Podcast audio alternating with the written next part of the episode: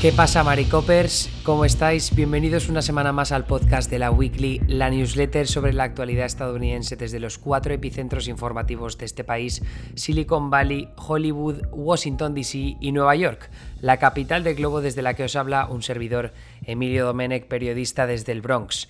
He cambiado ese inicio, ya no es Charlie's, vamos a pasar a la nueva era de Maricopers que al fin y al cabo era el apodo que había puesto yo a aquellos que se suscribían al canal de Twitch. A partir de ahora, Twitch y la Weekly mm, van a tener conversación entre sí. Eh, ya informaré un poco más acerca de cuáles son los cambios que va a vivir esta newsletter, pero espero y creo que va a ser todo para mejor.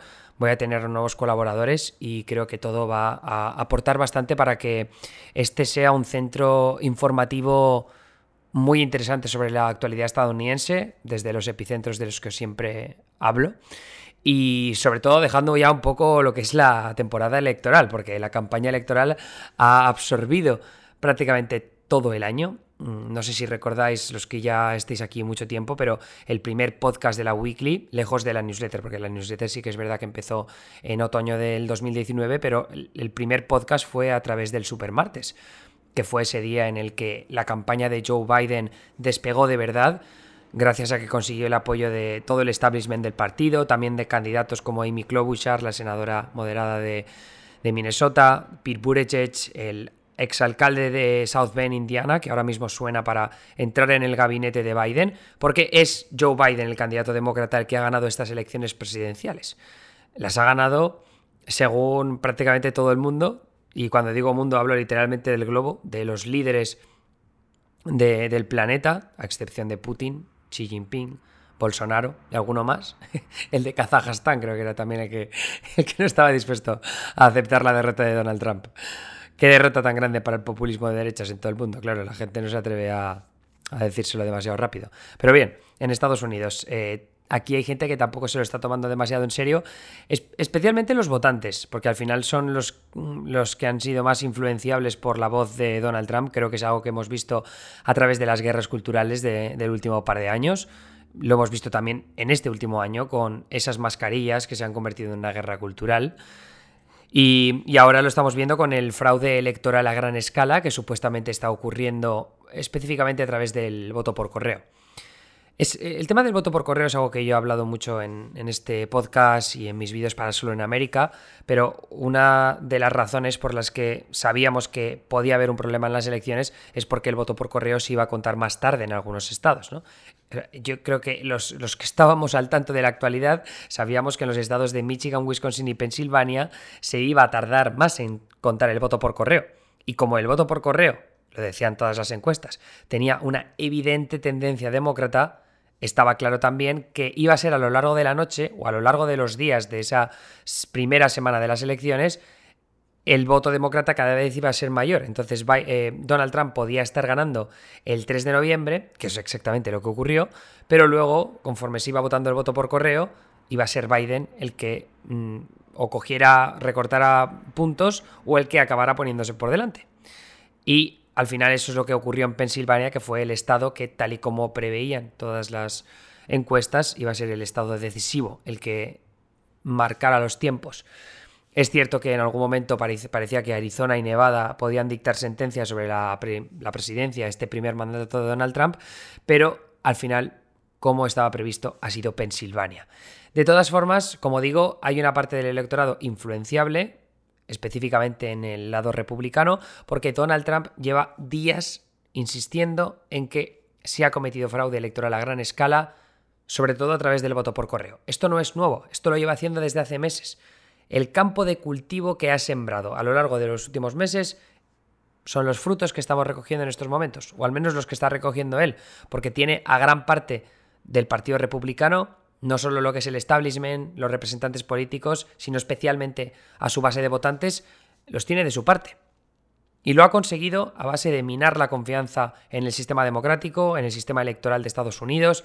El voto por correo ya sabíamos que este año mm, se enfrentaba a un reto bastante grande, no solo por la confianza de personajes como Donald Trump y luego de sus aliados republicanos y de sus votantes, ahora ahondaré en ese tema, sino también en, problemas estructurales, ¿no? Porque Estados Unidos hace unos cuantos meses, cuando empezó la pandemia, no estaba preparado como país para asumir una alta participación en el voto por correo. Y además, como aquí las leyes estatales mm, cambian por estado, mm, las leyes electorales también lo hacen. Entonces eso hace mucho más difícil que haya unanimidad a la hora de aprobar distintas leyes o medidas y por tanto que luego veamos un recuento de los votos que sea homogéneo.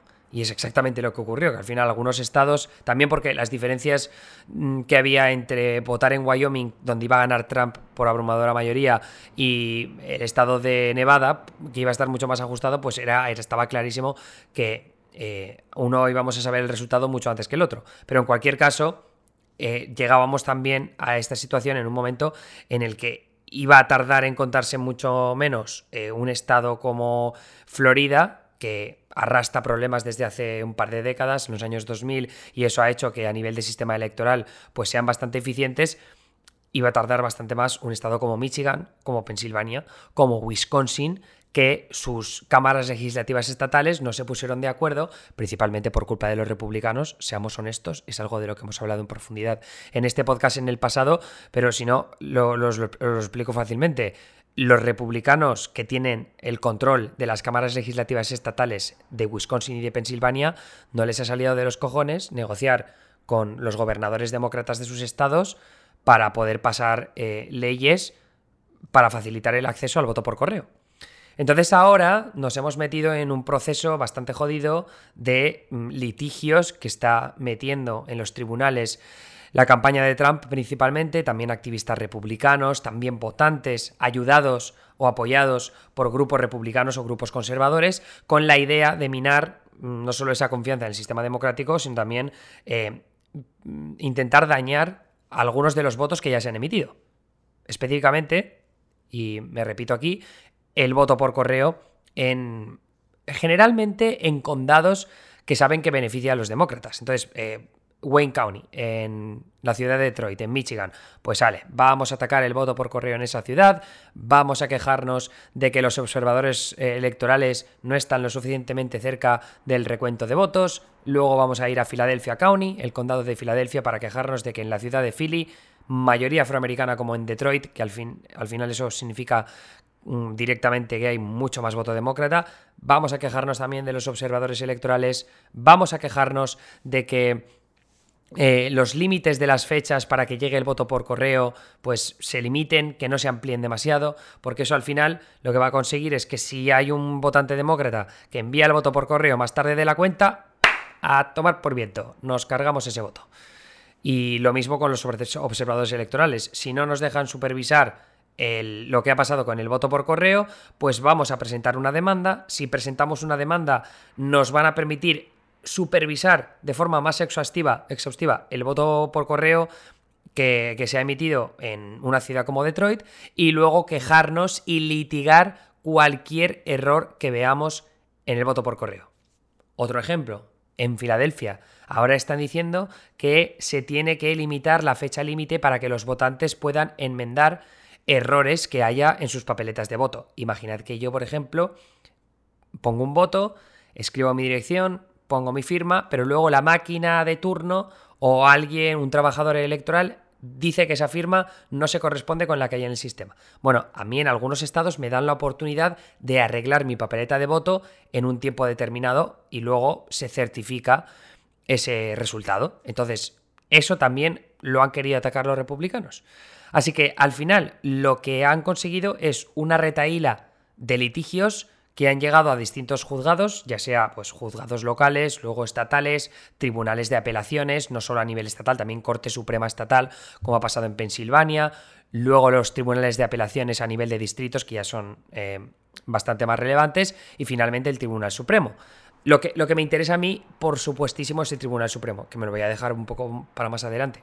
Pero en lo que respecta a, a los tribunales inferiores, todos los casos que ha habido hasta el momento que, han que, han llegado a una conclusión, que los jueces han llegado a una conclusión, y esto va desde jueces puestos por Obama hasta jueces puestos por George Bush, tendría que mirar si hay alguno que, ha, sido puesto por Trump en los últimos cuatro años que ha tomado una decisión eh, eh, contraria a lo que está buscando la campaña, pero en su mayoría, en lo que está pasando en los casos, y es algo que comento más en específico en la newsletter, porque tampoco quiero daros la turra con todos los casos, me parece que si queréis leerlo, pues está en la newsletter, ahí os ofrezco más detalles, con la ayuda de una compañera, por cierto, Anita Pereira, que va a ser mi compañera a partir de ahora en esta newsletter, pero ya os hablaré más de ella en el futuro, porque va a ser una parte indispensable de este curro.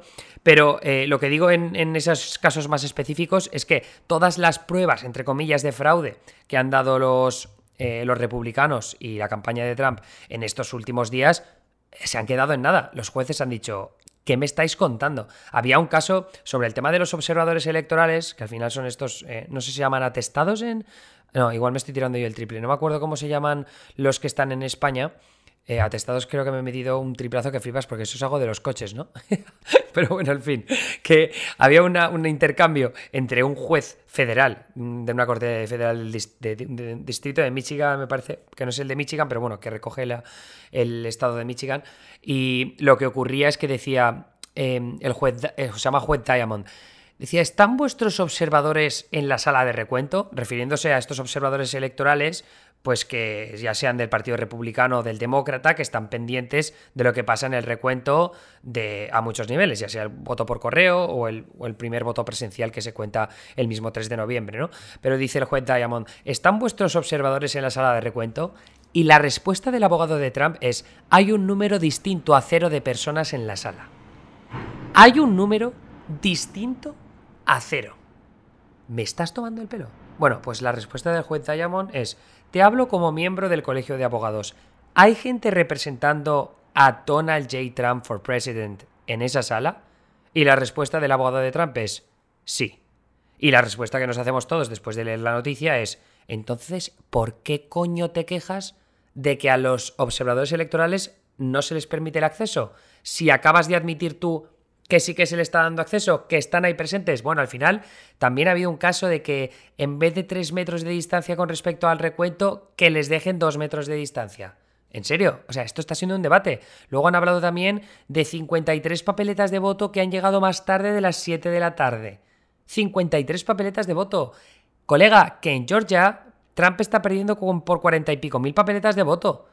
Ahora mismo, todas estas acusaciones de fraude, lo que se está viendo de vídeos virales y demás. Había un vídeo viral que me ha llegado antes, que es para tirarse los pelos. Que además lo, han compartido varias, varias, cuentas españolas, alineadas con la derecha pro-Trump, por supuesto, pero que salía un vídeo tomado desde una parte superior, eh, cenital, el plano cenital, que se veía unos empleados electorales, pues con un rotulador retocando una papeleta de voto. Entonces lo que decía el, caption del vídeo, el mensaje es, mirad aquí cómo manipulan las papeletas de voto y fijaos que mm, ponen el, el, ¿cómo se dice? La marca en la primera casilla, que esa es la de Joe Biden y Kamala Harris. Y luego el siguiente tuit de esa cuenta era, mirad, aquí os demuestro que efectivamente la primera casilla es la de Joe Biden y Kamala Harris. Ale, mil y pico retweets, dos mil y pico favoritos, a tomar por saco.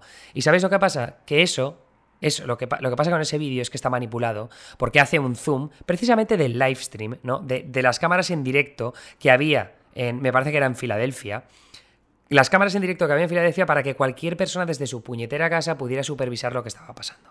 Y además, esa imagen estaba manipulada porque hacía un zoom que flipas para que no se viera que esos dos trabajadores electorales que se ve ahí, entre comillas, manipulando los votos, para que no se viera que había observadores electorales a su alrededor, que la sala estaba puto llena de gente y que perfectamente sabían que, o sea, que si el plano hubiera sido más grande, la gente que está viendo el vídeo sabría que era imposible que pudieran manipular nada, porque no estaban manipulando. Lo único que estaban haciendo, como estaba acordado con los observadores electorales y con la Junta Electoral, era que si había papeletas de voto dañadas, es decir, que, que, con el boli estaba mal marcado, que los trabajadores electorales lo pudieran marcar bien. En ese caso específico no recuerdo por qué era, pero probablemente sea porque luego cuando lo pasan por las máquinas para certificarlo, para que las máquinas no se equivoquen, pues tiene que estar bien rotulado el, voto. Esto va a pasar lo mismo en Arizona. En Arizona había un rumor infundado del Sharpie Gate, que se ha llamado, Sharpie son como se llaman los rotuladores estos negros de permanentes, ¿no? Eh, entonces había un, un, rumor diciendo que si tu papeleta de voto estaba hecha con un rotulador Sharpie, eso luego eh, era, daba un error en las máquinas y por tanto tu voto no contaba. Entonces ha habido gente yendo a los colegios electorales a decir, oye, mi voto no va a contar, no sé, no sé cuántos, tal. O sea, es que es, o sea, es una, una, cantidad de subnormalidades tremendas y todos estos ejemplos se pueden desmontar con mucha facilidad. A mí es que me da rabia porque es que, tío, o sea, no cuesta nada buscar, eh, por ejemplo, lo que me ha pasado a mí con el vídeo ese de, creo que era de Filadelfia, no estoy seguro, pero he buscado, vale, eh, Paul Walker, Filadelfia, mm, viral video. Pum, buscar. Me han salido cuatro o cinco artículos haciendo fact-check de eso y demostrando que es mentira. Demostrándolo además con declaraciones oficiales, con otros vídeos. Y tío, no es tan difícil. No es tan difícil. Así que, si de verdad os encontráis con esos vídeos, es tan fácil como o me preguntáis a mí, de verdad, preguntadme a mí, me lo mandáis, yo, lo busco en un momento, eso no tengo ningún problema. Sobre todo para desmentir esas movidas. Pero de verdad que es que no es tan difícil buscarlo en Google. Y vais a encontrarlo muy rápido. Google es una herramienta maravillosa para este tipo de cosas. Entonces, eh, como digo, todos estos ejemplos de vídeos que vais a ver, hablan, ah, fraude a gran escala, no sé qué, al final son ejemplos anecdóticos que en la mayoría de los casos o son o vídeos virales manipulados o vídeos sacados de contexto, o vídeos que se pueden explicar con una tontería. Se explicó ya con esos 100.000 votos que de repente aparecieron en Michigan, que se demostró que había sido un error.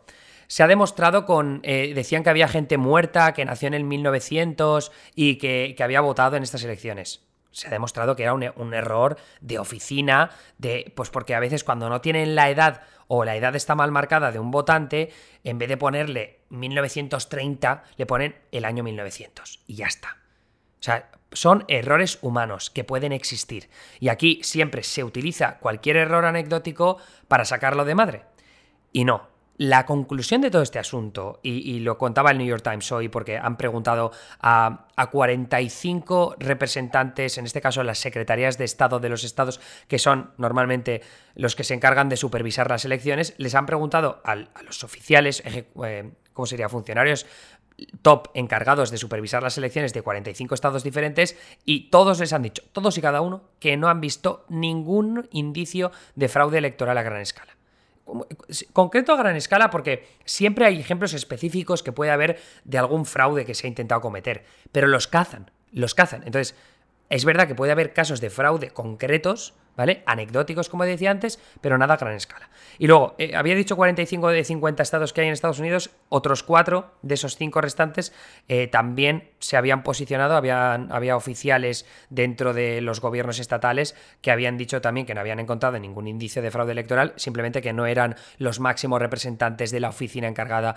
específicamente del fraude electoral, que serían los que supervisan las elecciones. Pero en cualquier caso, 49 de 50. Oye, no está mal. No solo eso, el Wall Street Journal, no precisamente aquí el medio más progresista del mundo, el Wall Street Journal es parte de. es de Rupert Murdoch, ¿vale? Aliado de Trump.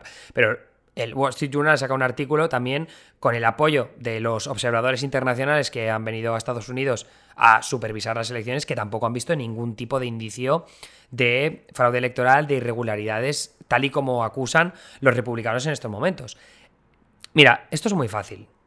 Vamos a dejar que llegue todo a los juzgados, que los juicios pasen, que llegue al Supremo, que el Supremo si tiene que tomar alguna decisión trascendental en lo que respecta al voto por correo, bueno, pues puede cambiar algo en Pensilvania. Pero al final, el resultado de las elecciones y vistas las diferencias que hay entre uno y otro, es muy difícil que cambie. Entonces, yo entiendo que haya mucha gente de pro-Trump eh, que, que esté ahora mismo, pues, atándose al clavo ardiendo a ver si pasa como la Liga de Capelo.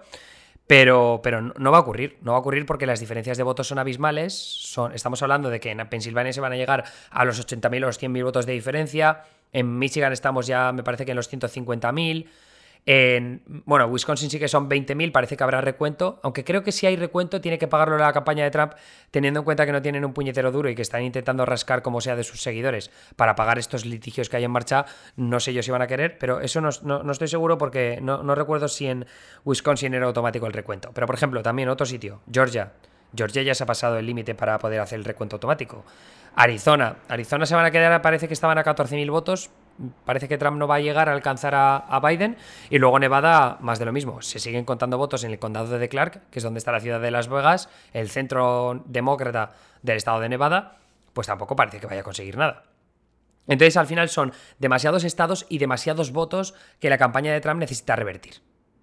Así que la, conclusión aquí sencilla es que no van a conseguir nada. Y esto es más una campaña mediática para tener mm, enfervorizados a los seguidores, a los votantes, a, la base republicana más que cualquier otra cosa. Porque en, los juzgados de momento no están consiguiendo absolutamente nada. Y ya digo que a mí me parece importante tener paciencia y me parece que algunas decisiones de las que se han tomado, todo lo que sea poner más observadores electorales y siempre que los, que los partidos se lo puedan permitir y que haya eh, un control muy exhaustivo del fraude y de la seguridad electoral, eso es súper vital.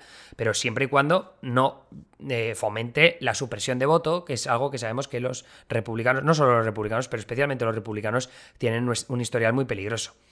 Así que, dicho eso, ya digo, es una campaña mediática principalmente, lo estamos viendo en Fox News, lo estamos viendo a través de Rudy Giuliani, aliado de Trump, abogado, que, que fue alcalde de Nueva York también. Eh, pero, pero lo estamos viendo a través de ellos que dicen mucho en público y luego todo lo que presentan en los tribunales no se sostiene por ningún lado. Entonces, yo cuando digo que, los republicanos no tienen pruebas es porque, o sea, todo lo que han puesto en los juzgados hasta ahora no es nada, es humo, es puro humo, es puro humo. Y el ejemplo que decía antes del juez Diamond, eso que decía de que personas eh, diferentes al número cero, es que, es que es una locura esa puñetera declaración.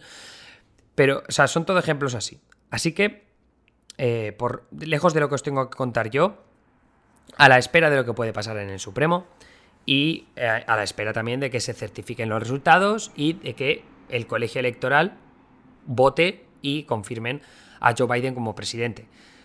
A mí me parece que lo que está claro es que los republicanos necesitan mantener a su base extasiada, ¿no? Y sobre especialmente cabreada, porque es la única forma que van a conseguir que en el estado de Georgia en enero salgan a votar. Porque claro, al final, si tú estás atacando el sistema electoral, lo que puedes conseguir, por otro lado, es desincentivar el voto, porque si no tienen confianza en que el sistema electoral va a jugar de su parte, pues puede que no voten. Y si votan, lo que demuestra es una clara hipocresía, porque lo que, lo que lo que está clarísimo es que no hay fraude electoral, que solo hay fraude electoral cuando te interesa a ti y en los condados que te interesan a ti.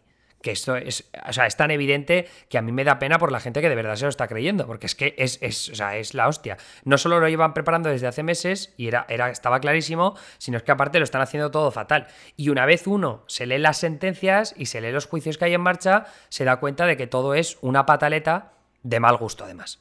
Que lo único que hace es seguir alimentando las teorías de la conspiración, que todo lo que son súper tóxicas y que lo único que va a hacer es meter a más gente en esos agujeros de, ¿cómo se dice? Agujeros de conejo, de desinformación online y, perderlos al final a QAnon que es la teoría de la conspiración esta del cabal de las élites que trafica sexualmente con niños y son Hillary Clinton, John Podesta y Tom Hanks. En fin, sin comentarios. Pero bueno, eso es el resumen de lo que os quería contar hoy en esta nueva era de la weekly con Twitch. Ya, como digo, ya iré comentando las novedades, pero mm, siempre que queráis apoyar esta newsletter, sabéis que lo podéis hacer a través de la Weekly Premium, que es una suscripción de 5 euros mensuales y con la cual tendréis acceso también al podcast Premium que siempre envío y que esta semana todavía no sé de qué va a ser, tengo que pensármelo un poco, pero sí que quiero adelantar que mm, Anita Pereira mm, de la que ya os hablaré, va a ser una parte indispensable y por tanto, pues cuanto más dinero haya, eh, mejor, o sea, más cosas vamos a poder hacer. Más horas vamos a invertir en esta newsletter y también en el canal de Twitch, que si no podéis participar en, a través de la weekly con esos 5 euros. Si tenéis cuenta de Amazon Prime, podéis suscribiros a mi canal de Twitch, barra, que es twitch.tv barra nanísimo, y ahí con tu cuenta de Amazon Prime la vinculas a Twitch y de forma gratuita me puedes regalar una suscripción y eso pues eh, también nos posibilita crear más contenido en el futuro. Además, la mayor parte de nuestro contenido va a ser gratuito, salvo ese, eh, ese podcast premium y el acceso a la comunidad de Discord, que para lo que no sepáis tenemos una comunidad paralela en Discord con, ahora somos más de 200 personas hablando sobre lo que más nos gusta, especialmente la política estadounidense, así que si os mola eso, ya sabéis que con premium lo tenéis y siempre que, si os hacéis premium hoy mismo o mañana, avisadme con un email a arroba, perdón, yo arroba emiliodomenech.com, decidme que queréis acceso al Discord y yo simplemente compruebo que os habéis suscrito y os envío un enlace para que entréis en esa comunidad de gente que mola muchísimo.